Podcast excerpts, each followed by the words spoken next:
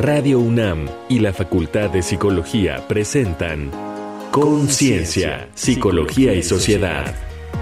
Abuso sexual infantil en la Iglesia Católica. Efecto terapéutico del reconocimiento de víctimas. ¿Qué tal? Sean bienvenidas, bienvenidos a Conciencia, Psicología y Sociedad, el programa de la Facultad de Psicología y Radio UNAM. Están en los micrófonos la doctora Cristina Pérez Agüero. Bienvenida. Muy buen día. Buenas tardes, doctora. Hola, Frida. ¿Qué tal? ¿Cómo te va? Bien, muchas gracias. También de este lado del micrófono, pues está con usted su servidora Frida Saldívar, esperando que se puedan comunicar con nosotros mediante el correo de voz 55 56 23 32 81 o en las redes sociodigitales de Radio UNAM y de la Facultad de Psicología de la UNAM para conversar de mayor forma en estas vías sobre el tema de hoy, que es abuso sexual infantil en la Iglesia Católica, efecto terapéutico del reconocimiento de víctimas. Cristina, si estás de acuerdo, escuchemos el siguiente testimonio en torno a este tema. Claro, Frida. Testimonio. Haber perdido la infancia y quedar traumatizado de por vida, no hay quien lo repare nada. El tratamiento psicológico es una ayuda para intentar rehacer la vida, porque la pérdida de la inocencia y la autoestima, pues con eso nos volvemos muy desconfiados, con miedo a que nos traicionen, como ya lo hicieron aquellas personas que debían de habernos protegido. Entonces a mí me ocurrió con mi hermano, mi mamá era una señora viuda con muy pocos recursos y un médico de familia que trató de ayudarla, pues la convenció para poder llevarnos a dos de sus hijos a un colegio de reparadores, de sacerdotes, donde podíamos tener una educación y alimentarnos y siempre a ella poder echarle una mano, sin saber mi pobre madre lo que iba a ocurrir. El apoyo psicológico es importantísimo. O sea, algo que nosotros le pedimos a la Iglesia, entre otras cosas, es que tengan transparencia y colaboración y que dejen de ocultar los hechos y sobre todo en este caso que paguen los platos rotos, que asuman eh, los gastos que han supuesto los tratamientos psicológicos de muchas víctimas. Las secuelas les han impedido a muchos incluso trabajar con normalidad y seguimos a día de hoy intentando recuperar nuestras vidas. Nosotros hemos tenido la suerte de poder contar con la ayuda del equipo de José Echauri, el doctor Echauri, que yo personalmente hasta me emociono al nombrarlo nos ha salvado un poco la vida a todos porque es un trabajo maravilloso. Aquí el gobierno de Navarra, en nuestra comunidad, está pagando todos esos tratamientos a todas las personas que hemos sido abusadas. Pero pensamos que esto no tiene que pagarlo el pueblo, esto tiene que pagarlo la Iglesia, que es quien hizo esto y quien ahora, aún a día de hoy, siguen ocultando a los pederastas. Entonces, lo primero que les pedimos es transparencia y, colaboración, que dejen de ocultar los hechos, porque el Papa ya se los pide así. Id con ellos de la mano. Y aquí en España les cuesta muchísimo hablar de esto. Les hemos invitado a congresos, a distintas reuniones, incluso el gobierno de Navarra y eh, hoy en día el gobierno de España investigando esto, les ha invitado y les hemos invitado multitud de, de veces a la iglesia a participar. Y no lo han hecho jamás, nunca. No dicen ni una palabra. Entonces, esto no es normal, me parece a mí. Que sean consecuentes con lo que ocurrió y con lo que sucedió que abran esos armarios de esos ficheros y se levanten las alfombras y que entre la luz y sobre todo la verdad. Esto nadie puede repararlo. No es como una puerta que está rota, se quita y se pone otra. No. Esto es un mal que a nosotros nos dejaron de niños y que permanecerá dentro de nuestras mentes hasta el último día de nuestras vidas. Esto no lo repara nada, ni lo repara el dinero, ni lo repara nada, pero por supuesto el reconocimiento, el perdón y la ayuda aliviaría muchísimo a que esa mochila que llevamos pesaría mucho menos. Agradecemos muchísimo el testimonio de este paciente, del invitado José Echauri, así que damos inicio a este tema también con la siguiente lectura introductoria precisamente al tema que hoy vamos a estar conversando. El daño fundamental infligido por el abuso sexual infantil reside en interferir con el desarrollo de las capacidades del niño para la confianza, la intimidad, la agencia y la sexualidad y participa en el desarrollo de numerosos problemas de salud mental en la vida adulta. Encontraron Martin y Fleming en una revisión de estudios sobre el tema. Para Joseph María Tamarit, el abuso sexual infantil es cualquier contacto sexual de un adulto con un menor de edad ejercido con violencia, intimidación o desde una posición de autoridad o asimetría de edad, aprovechando una autoridad moral o un poder espiritual, como en los casos de abuso sexual en la Iglesia Católica que hoy abordamos. Para la Asociación Americana de Psicología, las niñas y niños no pueden consentir la actividad sexual con adultos, y un adulto que se involucra en actividad sexual con un niño está realizando un acto criminal e inmoral que nunca pueden considerarse normal o socialmente aceptable. Existe evidencia del impacto psicológico negativo posterior al abuso sexual ocurrido en contextos eclesiásticos que genera un daño espiritual y se suma al espectro conocido de sus efectos psicológicos. Destaca así la importancia de desarrollar estrategias de recuperación adecuadas para las necesidades de las distintas víctimas.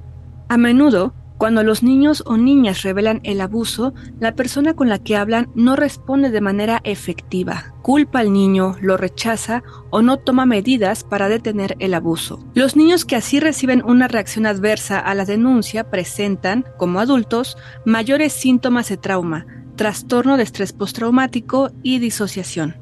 Los abusos sexuales a las y los menores en la Iglesia Católica se han constituido en décadas recientes en un fenómeno global de grandes dimensiones. Sin embargo, su investigación, estudio y procesamiento con distintos enfoques judiciales, restaurativos y psicológicos varía mucho entre los países. En México son mínimos los casos investigados por la justicia. La conferencia del episcopado reportó en 2020 la investigación de 426 sacerdotes, la expulsión de 217 y notificación de 155 a la fiscalía. El caso más notorio es el de Marcial Maciel, fundador de los Legionarios de Cristo, quien abusó de decenas de seminaristas. En 2022, la Arquidiócesis Primada de México estableció un protocolo de atención a víctimas de violencia sexual infantil o adolescente, pero es necesario actualizar nuestras leyes. Nuestro invitado de hoy conoce de cerca la experiencia de Navarra, España, donde en agosto de 2022 el Parlamento aprobó la Ley Foral de Reconocimiento de las Víctimas de Abusos Sexuales cometidos en el seno de la Iglesia Católica de Navarra. Entonces, ¿Por qué importa abordar el abuso sexual en el seno de la Iglesia Católica y su impacto psicológico en las víctimas? ¿Qué relevancia social, individual y psicológica tiene el reconocimiento de las víctimas por parte de la Iglesia y la petición de perdón? ¿Cómo puede contribuir la psicología en los mecanismos de reparación de víctimas? Para responder estas y otras preguntas nos acompaña José Antonio Chaurit Tijeras, doctor en psicología, psicólogo forense, presidente de la Asociación Iberoamericana de Psicología Jurídica y director del CIMAE, Instituto de Psicología Jurídica y Forense. Es profesor en la Universidad Pública de Navarra y presidente de la Comisión de Reconocimiento de Víctimas de Abusos en el seno de la Iglesia Católica Navarra. Bienvenido, doctor. Buenas tardes, gracias por la invitación y encantado de, poder estar con todas vosotras y con todos vosotros. Gracias, doctor José Antonio.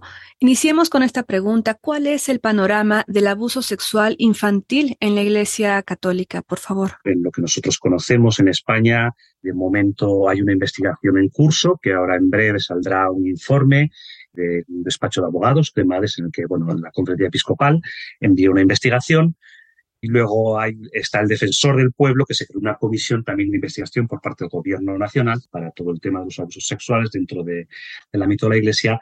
Y por otro lado está a nivel de la comunidad foral de Navarra, donde yo resido y donde trabajo, lo que se creó fue una ley propia sobre el tema de la reparación para las víctimas de abusos sexuales. Y retomando el testimonio, no sé si la palabra exacta sea sensible impactante que nos hace José Luis, en donde, bueno, refiere cómo este programa, dice, a ellos les quitaron la inocencia y el programa de alguna manera, dice, nos ha salvado la vida a todos.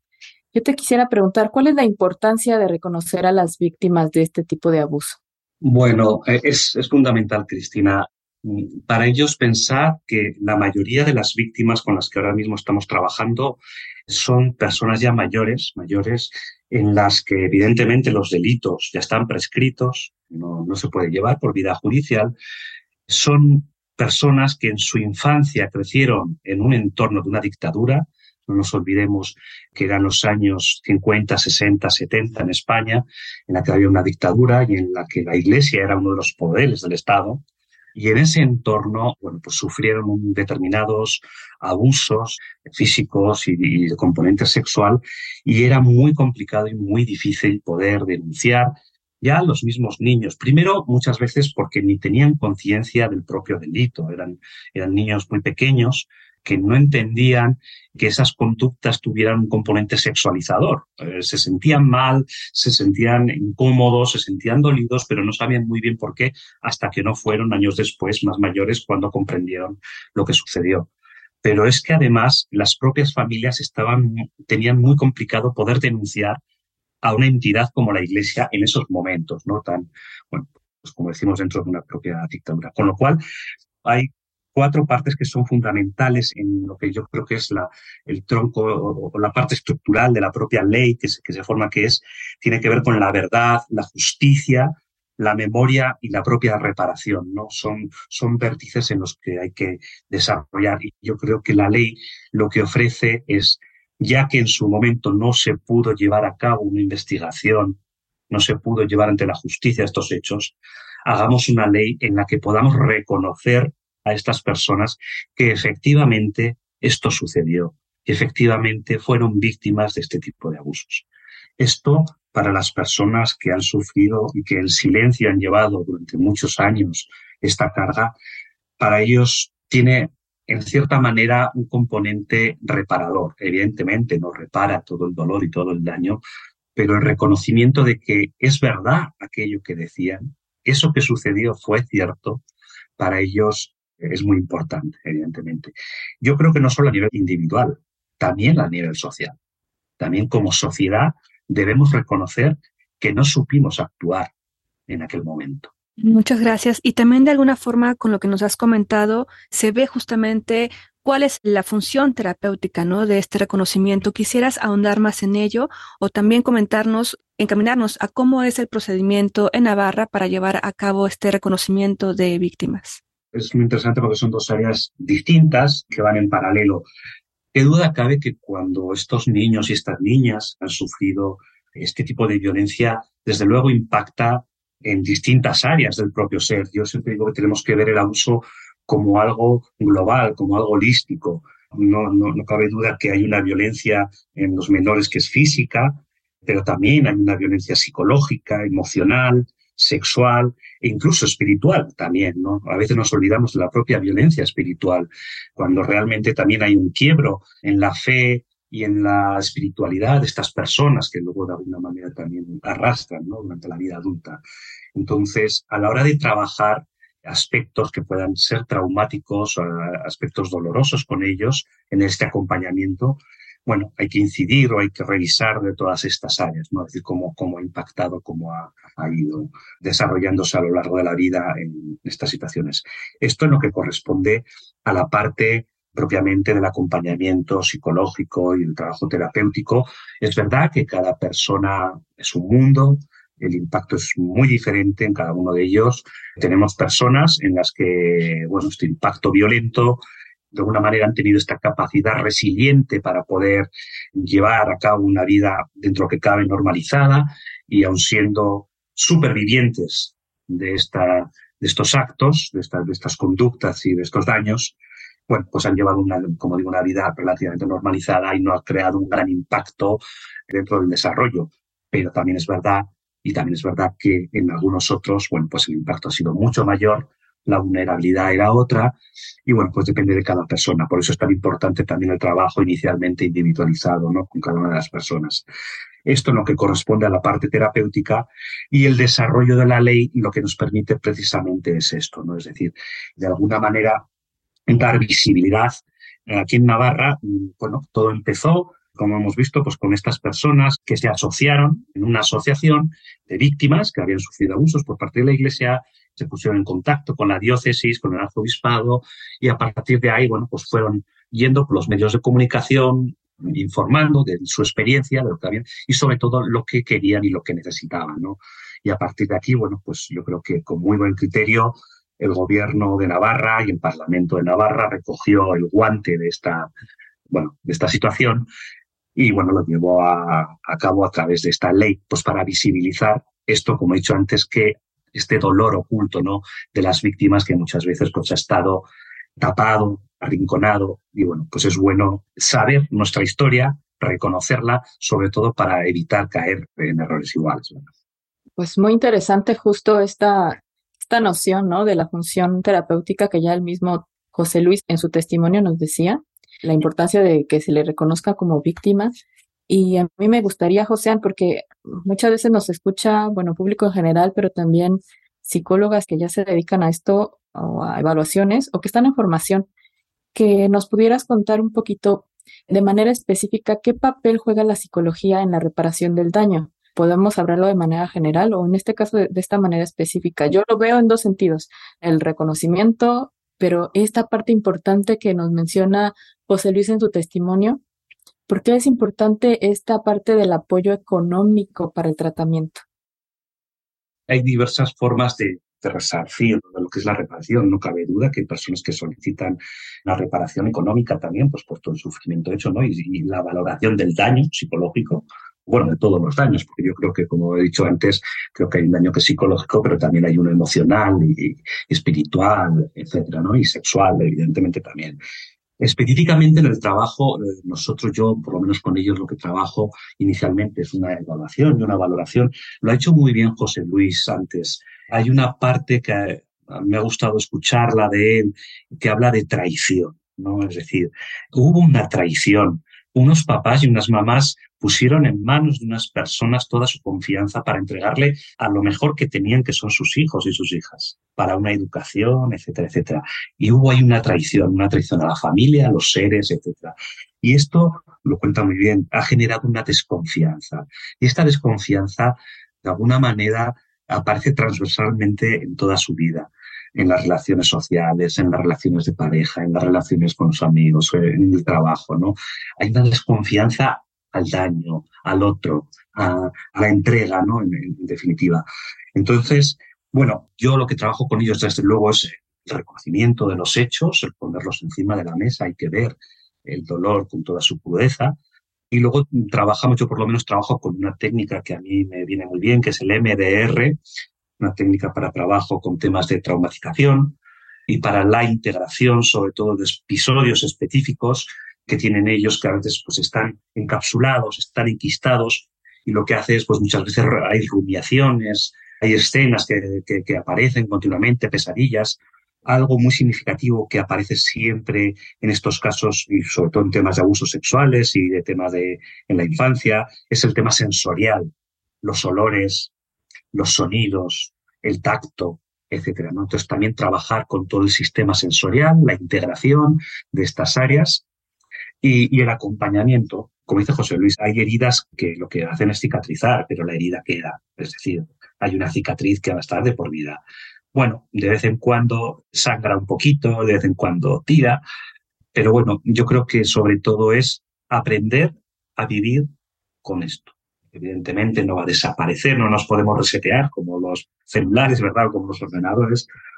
Y, el acompañamiento y el saber que, bueno, que uno tiene que vivir con estas situaciones que a veces duelen, pero que, que está acompañando, que la situación de ahora es la de un adulto y que hoy en día sí tiene palabra. Posiblemente lo que no pudo decir de niño, no tuvo, no fue capaz, no tuvo la oportunidad, de decirlo de niño, hoy sí lo puede decir de adulto. ¿no? Entonces, eh, eso, eso es fundamental, que ellos puedan poner voz. Por eso es tan importante, os digo que en la medida de lo posible ellos se manifiesten y lo cuenten, porque eso les da también esa verdad, ¿no? Y ese pozo, ¿no? Como, como ser humano y como persona. Y desde luego la, la veracidad y parte de la reparación. Muchísimas gracias por acompañarnos, doctor José Antonio Echauri Tijeras, que lamentablemente estos abusos no son locales, sino es, es un tema global. Bueno, yo desde luego mi deseo, yo creo que eh, se está evolucionando poquito a poco.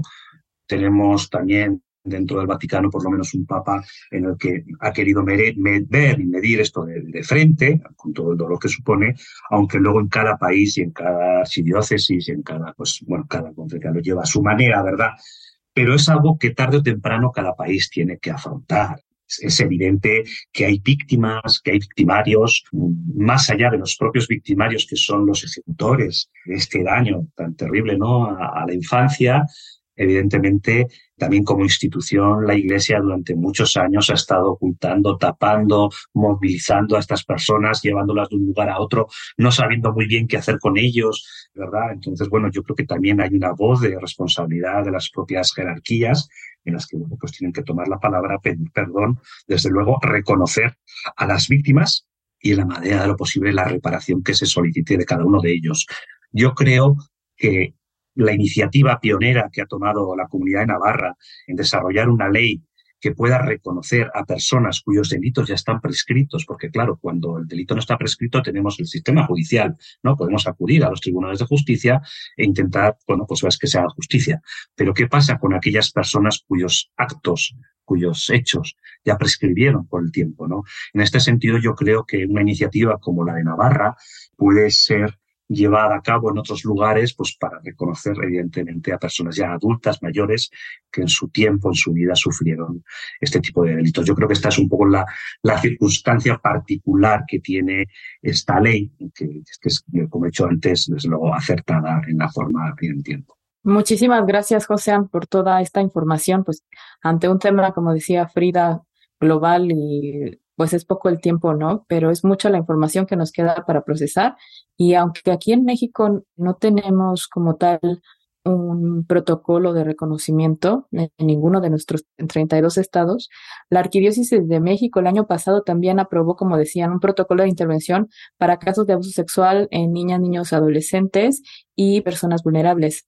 Entonces, a nuestros radioescuchas, pues los invitamos a que consulten la página de la Arquidiócesis de México para que ahí puedan ver, incluso ahí se pueden revisar algunos de los pasos que la misma arquidiócesis propone para atender a estas víctimas, entre las que se incluye el acompañamiento psicológico, el acompañamiento espiritual, que veíamos también es importante, y por ahí también el apoyo económico hacen mención en algunos casos. Entonces, te reiteramos el agradecimiento por habernos acompañado, José. Pues muchísimas gracias, Cristina, Frida. Que ha sido un placer poder acompañaros y estar con, todas vosotras. encantado, encantado de, estar. Muchas gracias. Gracias, doctor José Antonio Echauri Tijeras, doctor en psicología, psicólogo forense, presidente de la Asociación Iberoamericana de Psicología Jurídica y director del CIMAE, Instituto de Psicología Jurídica y Forense. Es profesor en la Universidad Pública de Navarra y presidente de la Comisión de Reconocimiento de Víctimas de Abusos en el seno de la Iglesia Católica en Navarra. Muchísimas gracias. Les invitamos a que escuchen las siguientes recomendaciones culturales en torno a este tema para abordarlo desde una perspectiva en la literatura, el cine y otras artes. Reconecta en la cultura. En su libro Este es el Cordero de Dios, Juan Pablo Barrientos narra la historia de Pedro, abusado sexualmente en su niñez e inducido a la prostitución por 38 sacerdotes de la Arquidiócesis de Villavicencio, en Colombia. Representa el mayor caso de abuso sexual confirmado por un grupo de sacerdotes contra un solo sobreviviente. Muestra la búsqueda para que Pedro obtuviera verdad y reparación. Lo encuentras en Editorial Planeta. Tolerancia Cero, estudio interdisciplinar sobre la prevención de los abusos en la Iglesia, del Centro de Investigación y Formación Interdisciplinar para la Protección del Menor, aborda el sufrimiento espiritual, la corrupción, el clericalismo, el fariseísmo, la tolerancia cero, la conversión y la sinodalía, todo ello involucrado en los problemas y retos más urgentes del abuso sexual de menores por clérigos. Es tiempo de pantallas. La mala educación, de Pedro Almodóvar, cuenta la historia de Ignacio, que interpreta a Gael García Bernal y su encuentro con Enrique, cineasta y amigo de infancia. le propone un guion que denuncie el abuso sexual del que fueron víctimas en un colegio católico por el padre Manolo, en la actuación de Daniel Jiménez Cacho. Estuvo nominada a los premios Goya como Mejor Película. Examen de Conciencia es una serie documental de tres episodios dirigida por Andrés Solé. Presenta testimonios de víctimas, periodistas, expertos y religiosos sobre casos de abusos sexuales en instituciones de la Iglesia Católica Española visibiliza una grave realidad, como el caso de Miguel Ángel Hurtado, que cayó por 18 años y refleja la complejidad y el alcance de esta devastadora situación. Estas fueron nuestras recomendaciones de la semana. Te dejamos con Crimen Solicitationis, tema del grupo español SCAPE, que aborda los abusos sexuales del clero y cómo el Vaticano los cayó para proteger a la Iglesia.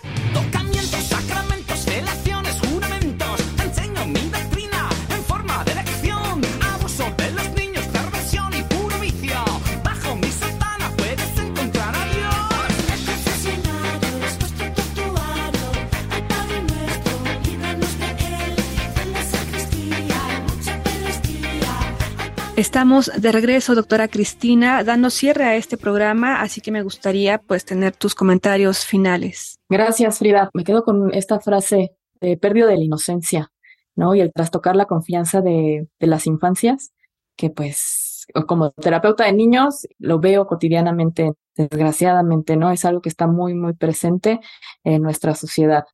Y bueno, afortunadamente ya se están haciendo esfuerzos necesarios y dirigidos a las víctimas actuales y las víctimas que lo vivieron hace mucho tiempo, esta sensación de sí me pasó, me lo están reconociendo, no me lo inventé, en su momento no me lo creyeron, no me acompañaron y ahora están recibiendo esa parte que me parece muy, muy importante. Y me quedo muy profundamente con esta metáfora de la herida que cicatriza pero finalmente va a estar ahí siempre, ¿no? Que es algo que cuando yo recibo una niña, niño, adolescente víctima de abuso sexual, pues es algo que trabajo mucho con los papás, que a lo mejor ahorita podemos trabajar, pero no sabemos con el paso del tiempo del desarrollo cómo se le va a volver a reavivar y que eso tienen que estar muy conscientes cuando un niño o una niña es víctima de esto, ¿no? Entonces, pues acercarse siempre a esta parte psicológica, pues para que les atiendan. Muchas gracias, Frida. Un placer compartir contigo esta emisión del día de hoy. Gracias, gracias a ti, doctora Cristina. Nos despedimos de esta emisión. El tiempo se nos ha agotado. Yo soy Frida Saldívar. Les invito a que nos escriban a las redes sociodigitales de Radio UNAM y de la Facultad de Psicología de la UNAM o nos llamen al correo de voz 55 56 23 32 81 para más información o darnos sus sugerencias y comentarios. Esto fue Conciencia, Psicología y Sociedad. Muchísimas gracias a todo el equipo de producción. Hasta la próxima. Radio UNAM y la Facultad de Psicología presentaron Conciencia, Psicología y Sociedad.